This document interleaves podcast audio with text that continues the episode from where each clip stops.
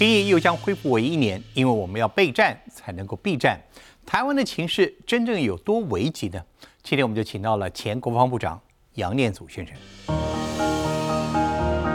非常荣幸请到杨部长来到我们的节目啊。您是我们国内著名的军事战略学者，特别是美中台关系，可我们今天所要谈跟大家讨论的题目，真是再切身相关不可。除了你之外，我们今天还有我们的驻店。主厨啊，部长福特先生，对对对，福特先生今天等于要帮我们准备一些美食，希望在我们谈论的火药味当中 带来一些若干的和平气息啊。这部长呃，我想二零二三年、二四年对台湾来讲，就国防来讲，大家最大的就是明年开始，对。我们的呃我们的兵役要恢复延长为一年了。是，呃，其实来讲说恢复，因为过去曾经实施过，但是现在讲。我先问一个问题，嗯，您个人赞成政府把疫期恢复为一年吗？我个人是同意，而且赞成是恢复疫期了。但是这个决定它背后的一些呃配套措施呢，我个人是有一些不同的看法。而今那就是我们今天要讨论。不过您刚刚话语中让我抓到一点啊，您赞成延长疫期，你甚至是不是可能还认为一年太短了？呃，要看我们的需求。我觉得一期一年来讲的话，对于一个训练一个步枪兵，恐怕是比较呃有一点作用。但是如果是其他的军种，恐怕这个时程呢也不够的啊。比如说海军、空军。让我回到 我我个人服务，我们那时年代，我是一年十个月，等于两年的。我们那时候的陆战队跟海军的特种特种兵科是三年嘛？是没有错。对，没有错。那所以我想今天我们的主题就是。What happened？啊，为什么要延长？有我们国家发生了什么事情，重大的变化？嗯，而这个变化所意味的未来又是什么？所以我想跟您谈的就是，呃，我们国家发生了什么事情？啊，要把这个疫情又恢复延长，到底发生了什么？如果光从疫情本身来看的话，呃，之前我们在这个修改兵役法，把这个呃十个月的一个义务役。啊，改成了四个月。那个时候是在前一次，就是二零二零八年，呃，选举以前。那呃，选举的时候呢是四个月的一个军事训练役，那其他就是服这个，就是呃，像其他的国民兵兵国民兵役一样的。那那说实在，我们经过四个月的义务役的一个军事训练呢，效果不好。嗯哼。而且说句老实话，也是浪费呃国防资源啊，因为你四个月等于就是在一个夏令营一样的战斗训练。哎，然后最近又有一些消息传出来说，在军中很舒服啊，嗯对，时间抓的也很快，那也没有学到东西啊，体能也不行。所以这个四个月等于是呃消耗国家的一个战力跟这个财力。当初这个四个月怎么产生这个这个这就说句老实话，一年除以三吗？说句老句话，这个都是选举的一个操作的一个结果。嗯，这个所以实在是一个不是一个很好的一个方式。但是做了政治决定以后，你就必须要执行，但执行的效果是非常不好。所以呢，这个即便是义务役没有取消，但这是四个训。四个月的军事训练役是没有完全是无效的，而且浪费资源的。那其实大家也看在眼里，那你需要的那个兵员呢，呃也不足。第二个，征募并行，就是募兵制跟呃征兵制，我们还是并行。那我刚刚提过，就是四个月是训练役，那募兵开始了，募兵大概从二零一三开始嘛，嗯，但二零一三开始以后，当然有调整他的一些待遇，但是效果也是不好，嗯哼。那我们看到最近来讲，这个留盈率啊，就是他签了两年，可是两年以后他就不再做了，啊，就就说要离开了，觉得在军营里面啊不如他的想象，也不如他的期待。那所以留盈率呢，呃，逐年下降，这就是说今年的下降到一个相当令人担忧的数字。嗯，所以表示说这个制度是有问题的，它的配套措施是有问题的。那在这样的一个双重的一个现象的一个呃这个落差之下，那你不得不去考虑说，是不是要延长这个呃延长的意思是什么？是我们的呃，如你所讲，是等于现有的制度是出了问题对，问题是什么？是人数的问题、战力品质的问题，还是你觉得还有其他的问题？通通都有，通通都有，呃，每一个环节都是都是有问题，啊，呃，实说实话都是有问题的。那另外一个就是说，这个呃，真正的去茶牛酒用的这些士官也好或军官也好，他们是任务是很很吃重的，嗯，那你还要去带兵。另外一个重要的因素是我们把军法制度改变了。嗯，呃，那时候我在国防部的时候，在呃二零一三年就改变了。那你对于军中的一个管理跟这个指挥纪律的问题，就就产生很大的一个一个呃挑战。嗯，所以带兵官他也不能够去对士兵要有更多的一些严格的一个呃管理，那不然的话这就产生很大的一些技术上问题。我们可以说这次的这个兵役再恢复到一年。有一个因素是证明这几年来所做的改变的，就算是一个实验的话，嗯，是一个错误的，不能说错误了，你你总要试嘛，嗯哼，只是说你当初没有想到的问题都发生了，嗯，那那你要用什么方式去把它呃改过来？那就是恢复原状，哎，那那就就是就是现在的做法就是各方面都都产生问题的，管教出问题，纪律出问题。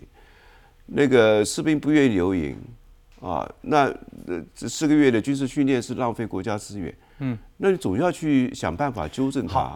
那我再问一个第二个问题，那把这个义务役，把我们的义务役再回复到一年，啊，或甚至稍微长一点，对，关现在是一年嘛，他又解决了什么问题？不你光这样子延长时间让他服役啊，不够的。我刚刚前面强调说，你要有配套措施。配套措施。比如说，你军中的管教是怎么管理的？你要给干部有什么样的一个管理的一个一个权利？那军中的纪律怎么维持？啊，那那这个都是一个问题嘛。所以你军法上是不是要再重新再去检讨一下，让他回到国防部，让这些部队长、指挥官、干部有一些管理上的一些呃空间，这个也是很重要的事情。不然你延长了一年，你如果按照现在的制度。他如何伸张纪律？如何去管理？如何去他做一个训练的要求？这些都是要有配套措施的。所以刚光这一块就是要有很多的一些讨论。我们看到这个宣布是刚刚宣布，也许有一些措施还在讨论当中。对，包括现在的待遇问题啦，我将来大学生的问题。是。我想问的就是，按照现在所了解进行的，嗯，啊，不管未来的配套到如何，哦，也许会有，也许不见得那么快。你觉得现在就这样子实施下去，你看到会有什么问题？从二零二四年开始，虽然延长了，嗯，但如果说延长了一年以后，大家看结果能不能用？他退伍以后，他作为后辈，他有没有战力，或者是有没有这些技能，是不是能够维持？嗯，这都是打问号。嗯，呃，就我来说，所以。不是说是你把它延长了以后，好像这个人数看来比较多一点了，在部队待的时间久一点了，这个这个都不是我们的要求嘛。嗯，我们的要求是要有战力嘛，这两个字是我们要去要求的一个评分的标准嘛。您现在认为，在目前没有看到完整的配套措施之前，所谓延长为一年，并没有能够达成增强战力的这个结果。我个人是持怀疑的态度了。嗯哼，啊，之所以你把人找来了，时间大家待的长了以后，你其他的方式没有呈现出来的话，当然国防部有说我们的训练会加强啦，呃，这个这个这个会让他能够有具有这些呃基本的一些战力，但是现在现在的这个作战的方式不是只有在地上作战了。他各方面都要都要去协同作战，嗯，那你说我们现在朝这个协同作战或者是联合作战的方式来进行推动的话，我们现有的一个这个呃这这就是常备兵，他们的协同作战都还没有没有形成呢。你叫这些这个呃这个义务役的一年的兵，他能够协同作战吗？所以我们讲说，现在讲说哦。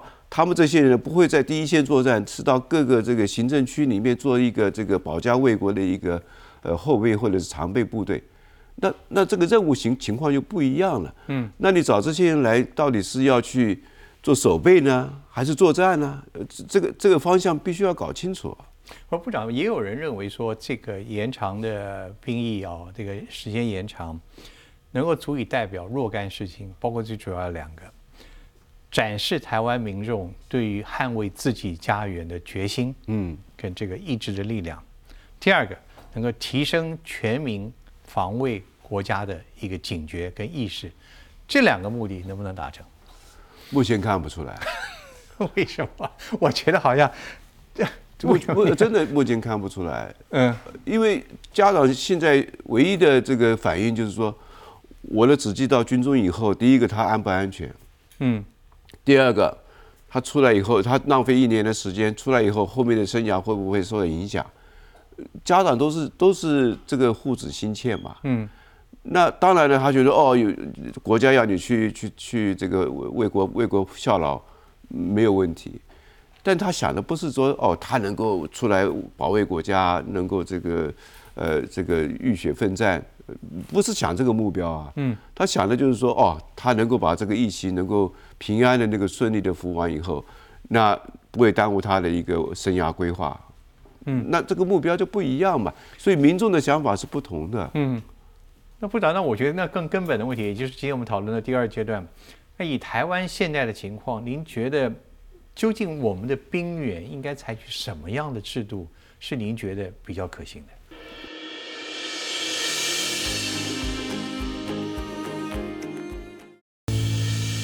我觉得现在把役期延长一年，如果我们有配套措施做得好的话，让这些年轻人觉得说，哎，在军中不是想我想象中那么那么困难，也不是那么可怕，他是可以学一技之长的。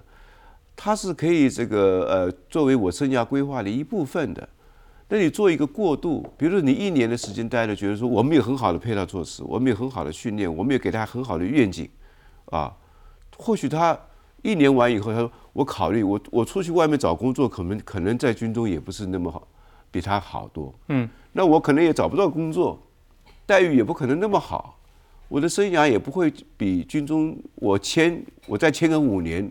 可能我薪水就两级跳了，嗯，尤其我就四万五万了，你出去哪里找四万五万块？我比如这样讲，那所以他肯定会考虑说，我来延长。所以你有一年的时间在军中啊历练啊经验啊，那你觉得说这方面现在有制度有改，有提升他的一些这个呃呃这个这个机会，那他可能考虑说，我就延长五年。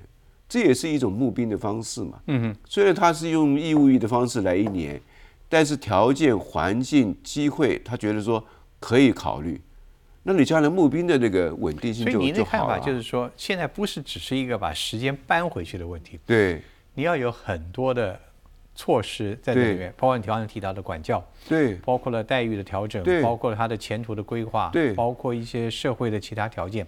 那我要问一下，那为什么我们要仓促呢？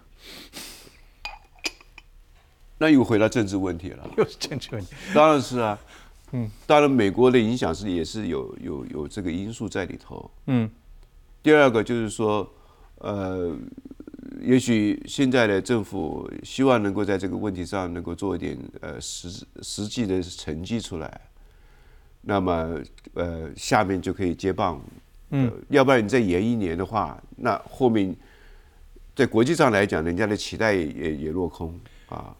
以国际的期待来讲，这件事情，无论这里面这个是真是假，当然目前没有人承认。对，以国际期待来讲，我们做这个动作能不能够换来一些肯定？不能够完全肯定呐。嗯。但是知道你有动作嘛？人家说你在你在你在改革嘛？比如我们要呃后备动员要要改革，那个已经在启动了。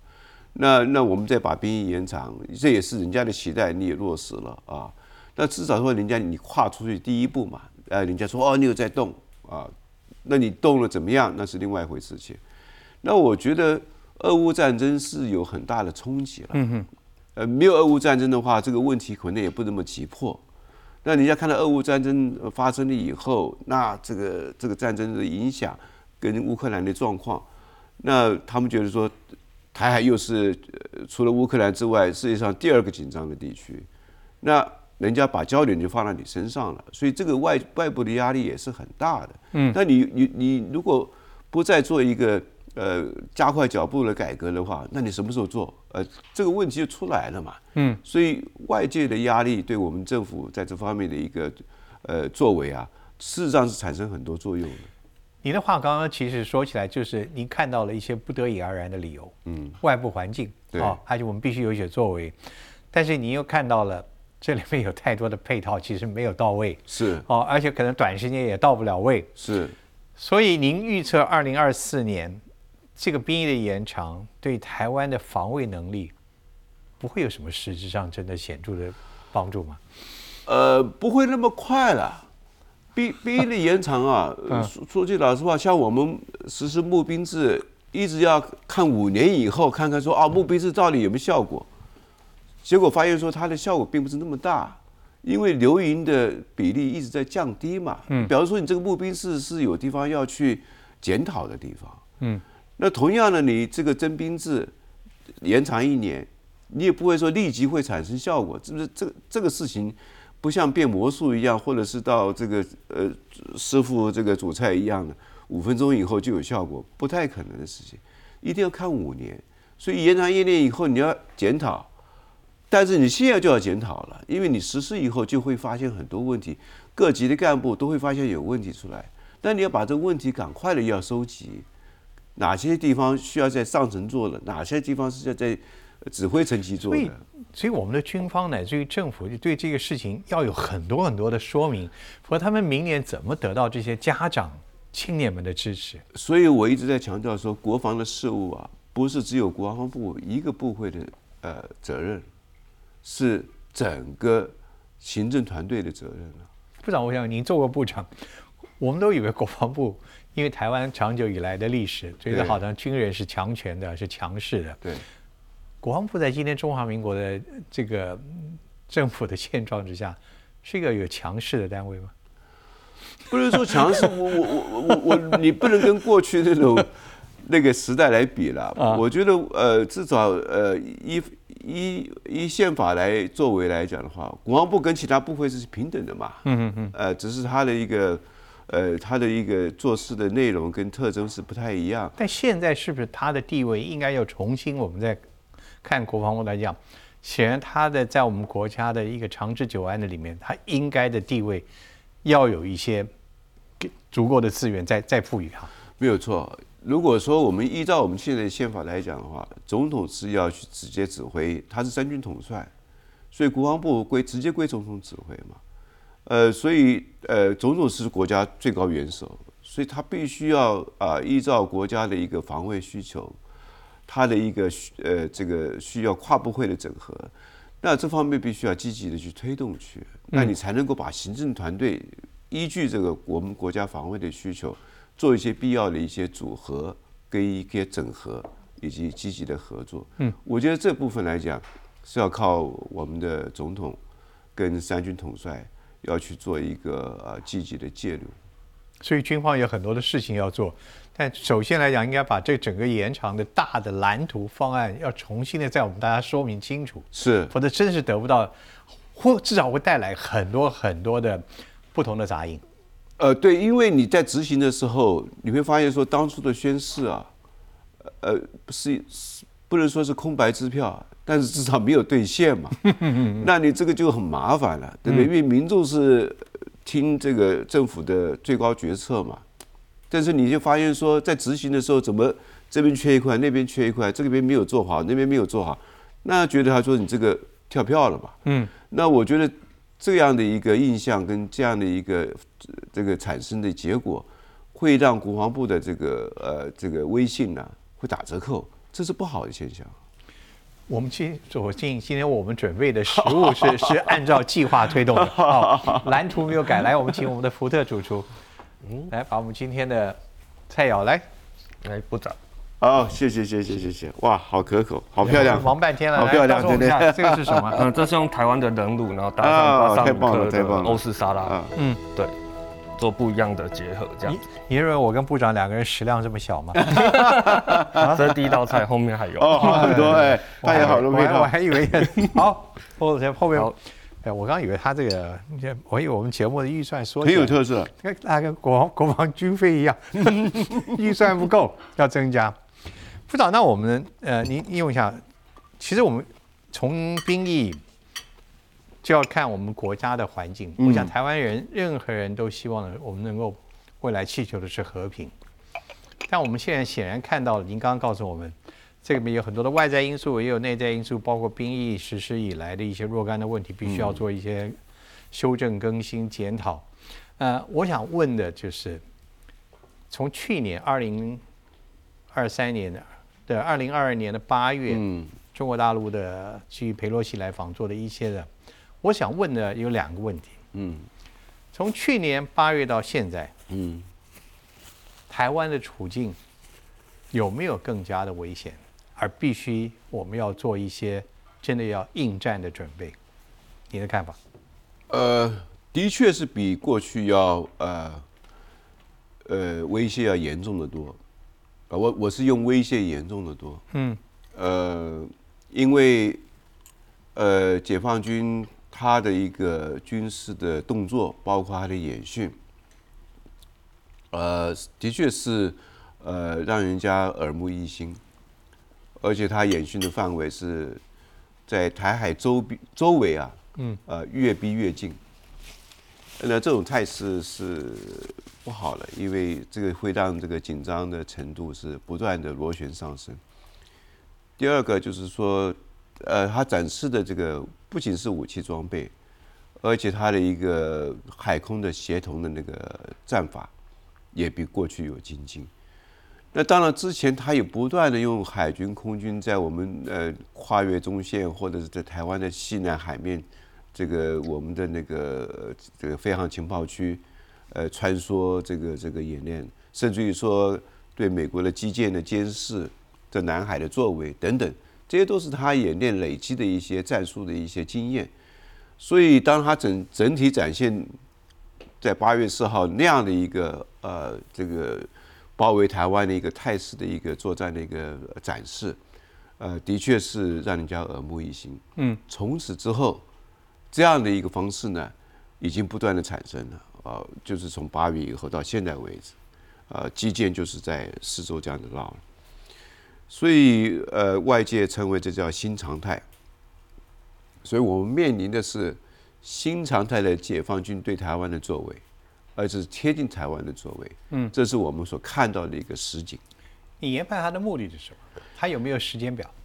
时间表那要看他自己有没有这个。把握能够呃用什么方式来这个让台湾屈服？我不能说是打碎台湾或占领台湾，那他有很多方法让台湾屈服啊。我觉得用“屈服”这两个字，那要看他不断的一个精进他的一个一个战术作为。那我觉得他已经朝这方面走了啊。那其实我们自己的评估。呃，情报上的评估送到立法院的那个国防政策也提到了，呃，共军或者是北京方面希望在二零二五年能够形成对台这个呃使用武力的一个呃这个实力啊，那是他的时间表。那美方高级的将领说啊，这个到二零二七年，中共一定台对台湾一定有武力的动作。当然，他的研判根据什么来，我们不知道。他背后也许有他的研判。那总之说，不管是二零二五或者二零二七啊，对我们来说当然是一种压迫啊。那时间是挂在上面，那大家去像中那个买六合彩或者是乐透一样的，看谁抽得中。这个没有一个手上也没有那个水晶球，所以不知道。但他的这个战力的提升是速度是非常快的。而且是联合作战的能力，而且是四面八方啊，上空下海多起来，所以这个是跟过去是不太一样的。您个人一直在研究美中台之间的整个的政治跟军事啊，而且时间有将近三十年了啊。您个人支不支持您刚告诉我们这两个时间表，二零二五跟二零二七？您个人的研判，你支不支持？我没有支持或者不支持。但是呢，这是一个重要的提醒。我觉得这两个时间表是对我们是重要的提醒，就是你各方面你要提醒什么呢？你要尽快的检视你自己的战力、战备，足不足够，就是说能够去把这两个时间表，这个这个从黑板上擦掉，啊，就是没有时间表，我们随时准备好，他也不敢对我们有任何的动作，这是我们应该要有的目标。所以时间表对我们来讲，嗯，不能够在我们的这个备战或者是建军的时候来作为一个指标，而是必须要有自信，你把尽快的把所有我们该做的事情。该该该该成呃去这个纠正的错误，赶快把它补好。换言之，因为把它视作为随时可能发生，我们要有这个心理准备。嗯，的确是如此啊。部长，那您能不了不了解，或者能帮我们分析一下，为什么台湾这几年下来，我们没有准备好？它的进行应该也不是一天一夜的吧？那我们出出了什么样的问题？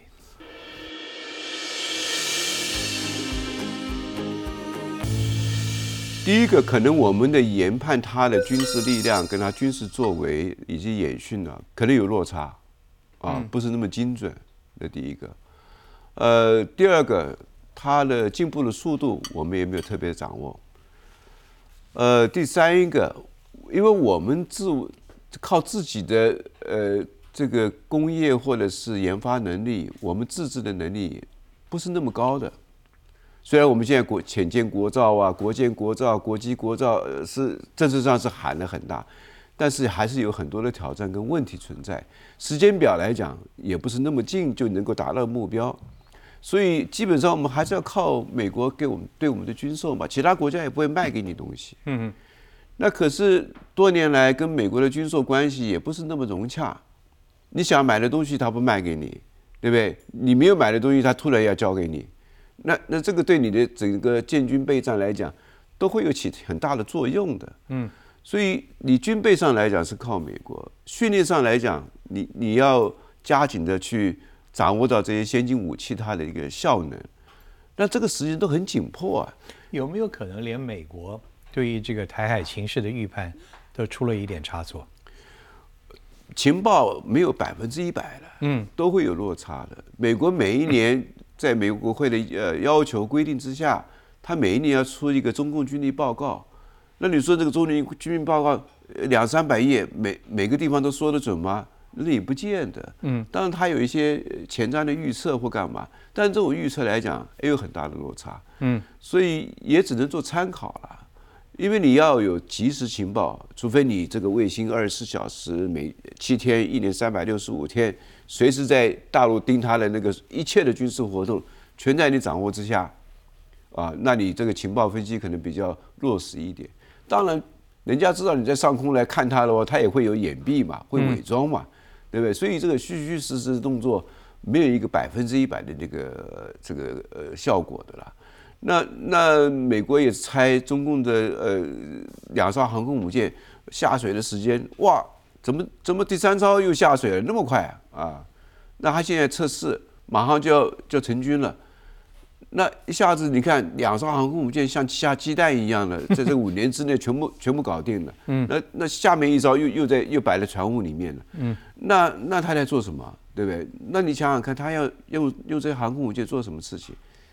那我觉得，北京今天呃，解放军现现在的做法，尤其是邓小呃习习近平的做法，就是我要让我的，他一直要求军队说，你要展示你的实战的效果，能够把握住说你在第一的岛链，就是从日本啊、台湾、菲律宾这样一路下来，啊，你都有办法去控制它的这个这个地方的一个作战的环境。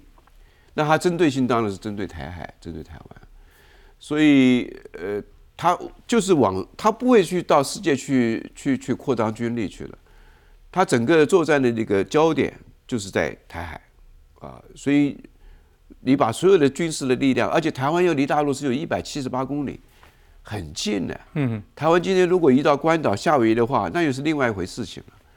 但是就就是那么近，啊，他从陆地就能够对你做呃军事上的动作了。何况他不要起飞飞机，或者是用用船了，那除非他登陆，那登陆是很有限的。部长听完你的分析，我想胆子小一点人会出一身冷汗的啊。我们有一道菜了，是吧？对对，赶快我们和谐一下。所以这里面真的看到了一个这现实中充满了呃你必须要面对的危机，但是你不去处理这个危机，嗯，你看到的就是一个可怕的一个后果。对，所以。哎呀，这个这个甜点介绍一下，你你你怎么知道我们要谈那个甜美的事情了？对啊，好棒！这是和谐的法国栗子，然后千层蛋糕，太棒了！对，这看起来就很可口，这颜色又好看，这会不会这个呃营养价值太高了？呃，不会不会，它旁边有无花果嘛？对，有无花果，台湾的无花果，非常好。福特，你服过役吧？呃，有一年。那我我没有说你，刚刚问你问错了。你个人对于这个那一年的服役？嗯，你的收获是什么？呃，因为之前都有听长辈说，就是服役是一件呃比较辛苦的，可是，在我们那时候服役的时候，却是呃比较轻松一点，但却对军事跟像部长说的，我们。对于台湾的台海危机等等都没有很深入的了解，嗯，所以那去服役的目的是什么？呃，一定要轻松，那这这根本根本本末倒置把那个一年搞定就好了嘛，对对对，基本就是这个要求。我以为你的表白不会列入新对部长。所以部长，那我们接下来谈的，嗯，那台湾的，我们现在看到了，不管你用的现在用的是嗯什么样的一种说法，和平保台啊。或者是这个能战才能止战，对，或者怎么样？对，我们的避战、避开战祸，嗯，的道理或做法，您个人有没有什么样的？经过这么多年的观察，什么样的建议？我觉得这要需要这个国家战略指导。嗯，我们今天最缺乏的就是国家战略，尤其是国家安全战略。我们没有一个大蓝图啊。就大家不晓得下一步要怎么走，我们只看眼前，我们只看这个礼拜。这话说的不好听，就是以拖代变了。是，因为没有没有战略嘛。我我们每四年选一次总统，啊，每两年选一次县市长，选举是占了我们大部分的那个这个活动的一个时间在里头了。那你就没有人去想这个问题嘛？也没有人规划国家未来五年、十年要怎么走、怎么做。这个是一个很大的一个一个一个缺憾呢，因为你就没有一个指导嘛，大家就没有没有持续性嘛。嗯，有很多国家做的事情，它不是说是今天想到明天就发生的，或者今天想做，呃，两个月以后就有结果了。嗯，不能这种那么短视，也不可能这种短视的这个出现。其实两岸的军事国防，我看我们政府不断公布一些这个计划、那个作战准备、那个反正那个。我们看到国防部每年都有这个这个提出，这这些都不叫准备吗？都不叫战略方案吗？国国以国防部来讲的话，它有五年、十年那个这个建军跟五年的那个准备的一个一个一个规划。国防部它是很有规律的，但是哎，但是呢，就是说，可是我前面我们也谈谈到了，就是今天谁来这个做决策？假如说。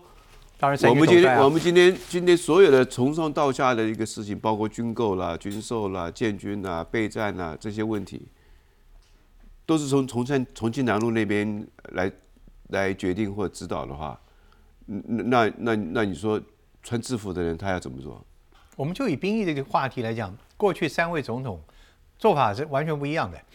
呃，是啊，光他们三个人就不一样。对，因为这个都是政治挂帅的结果嘛。嗯。呃，不，坦白说都是政治挂帅的结果，那所以才有很多配套措施做不好啊，才有很多问题的出现嘛。呃，包括募募兵制也是一样啊，也出现。我个人因为在呃部里面，从二零零九年到二零一三年，啊，担任两个职务。那事实上，呃，推动募兵制跟这个。呃，这个把那个义务役改成四个月的军事训练，是在我任内的时候，我是整天跑立法院，呃，要跟委员沟通，要修法，修六个法。你现在看，光法律要修六六种法，你才能够去落实募兵制跟这个呃义务役四个月的一期的那个军事训练而已，还要跟其他部会、行政院的各部其他部会，从内政部、教育部。呃，经济部什么都要都要去协调啊，所以我刚刚还才说了，一定要跨部会要整合协调。你当时执行的命令的时候，你的内心有没有想到最后的结果？我耿耿于怀。不，长官的命令我必须要执行啊。耿耿于怀。您是您预知到这个一定会有问题？不，长官这个这个意思就是要推动这个事情嘛，那你就必须要使命必达。长官是政治考虑。呃，当初他选举的时候，这个就是他的政见之一啊。嗯。那那必须要落实啊。那我们我们是他的部署，当然要使命必达。嗯。这个是长官的命令嘛。嗯。那那他又直接指挥，对不对？你这个政策要落实嘛，所以你必须要去执行去嘛。这这个这个没有话说，等你也不能去挑战长官的决定，要不然你不要坐这个位置，对对，就就打包我回家就算了。对。所以接下来的我们可以看到，三军统帅或国家领导人，他们不断的还会继续重复这个模式，就是不断的在政治的考量之中去做一些军事策略性的大方针的决定。呃，我觉得我们不要这样让让老老百姓再像煮青蛙一样的。套套出来了，对，这不太好。我觉得一定要去汲取过去推动这十几年来的一些教训，纠正一些错误，该要去改革的，该要去修正的，就马上要动作。另外还有一层次就是，你国防教育啊也要好大动刀。我觉得我们国防教育啊已经落伍了。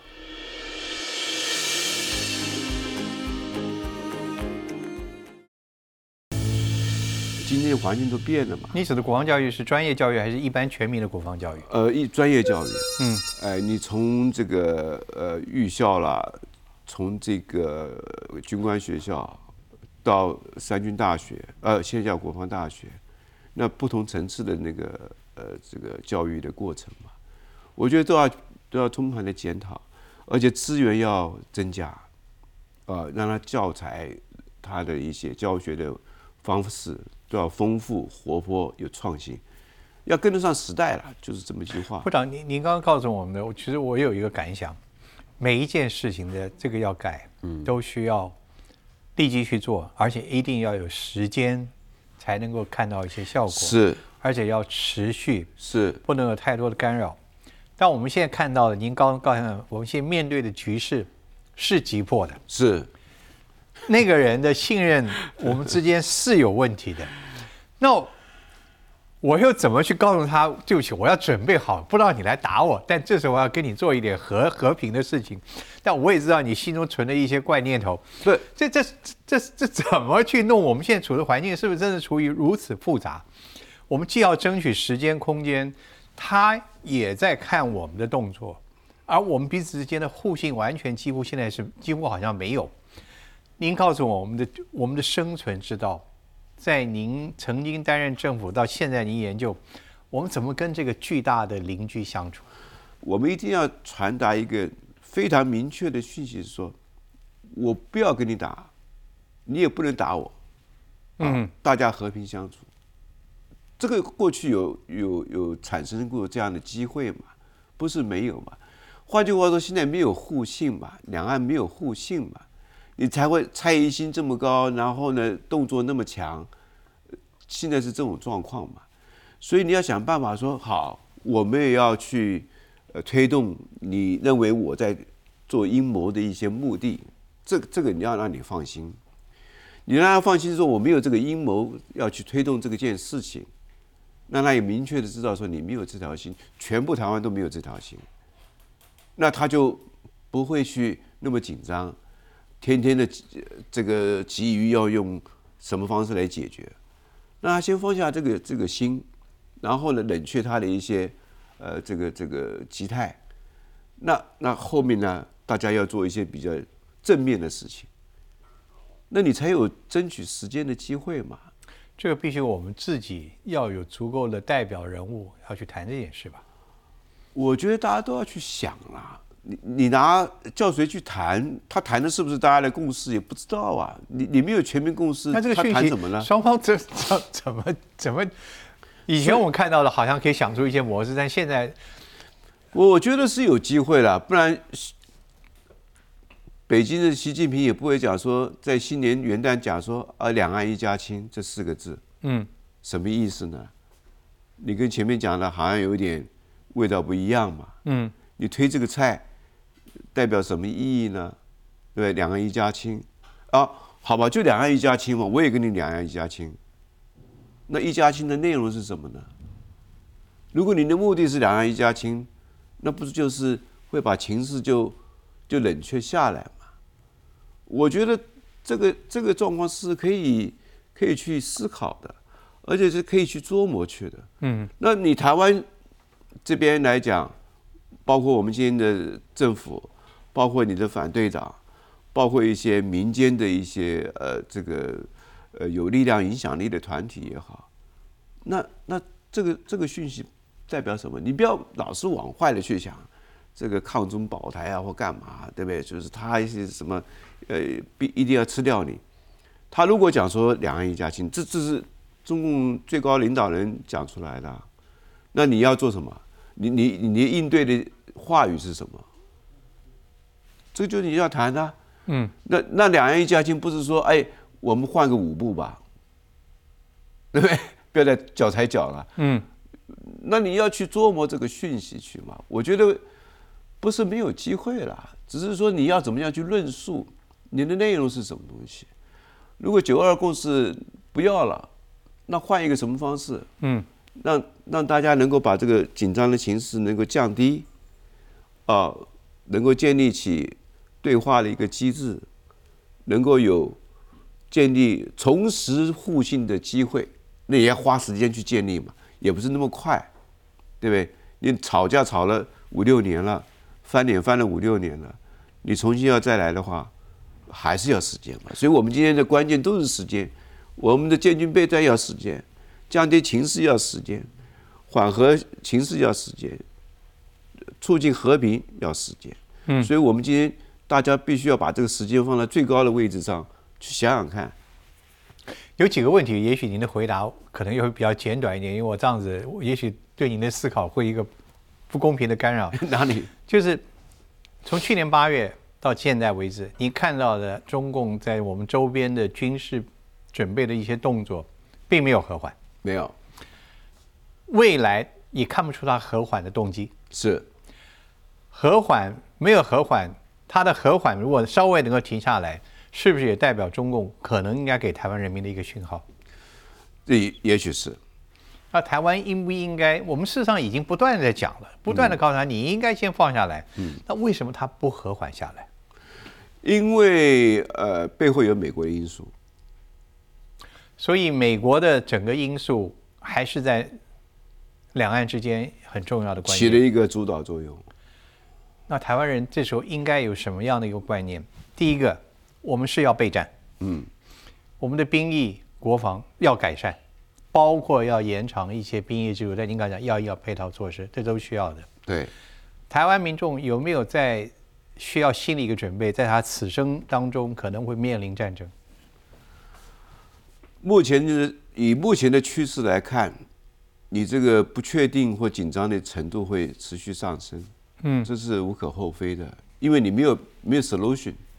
你没有解决的方案嘛？嗯，但是台湾是可以做一件事情，在你的因为你小嘛，你是夹在两个大大大国中间嘛，那你现在的那个作为跟你的取取取向是不平衡的，对，当然你会觉得我们必须要依靠一个大国来保护啊，可是保护它也不是百分之一百给你是空白支票，就是让你随便予取予求。那你你要如果说不要受到一些这个伤害的话，那你必须要有保证嘛。可是他也不给你完全的保证，所以你必须会你必定会受到伤害。那你你要想想看，说在这种状况，现在的状况，我会受到伤害的话，那我如果要解决我这个问题，这很高的智慧啊。那部长，我想最后一个问题就是，刚一连串了之后，这个问题您可以告诉，但你依旧乐观是吗？保守的乐观。什么叫保守的乐观？因为现在还紧张嘛，啊，现在还是紧张嘛，紧张程度没有降低嘛，还在上升嘛。嗯，但我觉得刚刚提到有机会之窗嘛，你你必须要去想这个机会，人也不能够完全的消极嘛，呃，你必须要有一个想一个方式，怎么样把这个脚踩脚的这个这个状况啊，能够去先调整过来。呃，我觉得这个是当务之急。所以以后我们这个今年要怎么观察两岸？当然有一些事情呢，不必要去做的或不必要发生的就避免，不要做一个破个人光彩的一个动作。啊，因为这样子对整体台湾来讲不见得有好处。那这两个是我的期待。部长，非常谢谢您今天给我们的分析我的荣幸，谢谢我们的食物能够让您在这个期待当中能够有一些和缓。谢谢，非常精彩，谢谢主持，谢谢谢谢谢谢。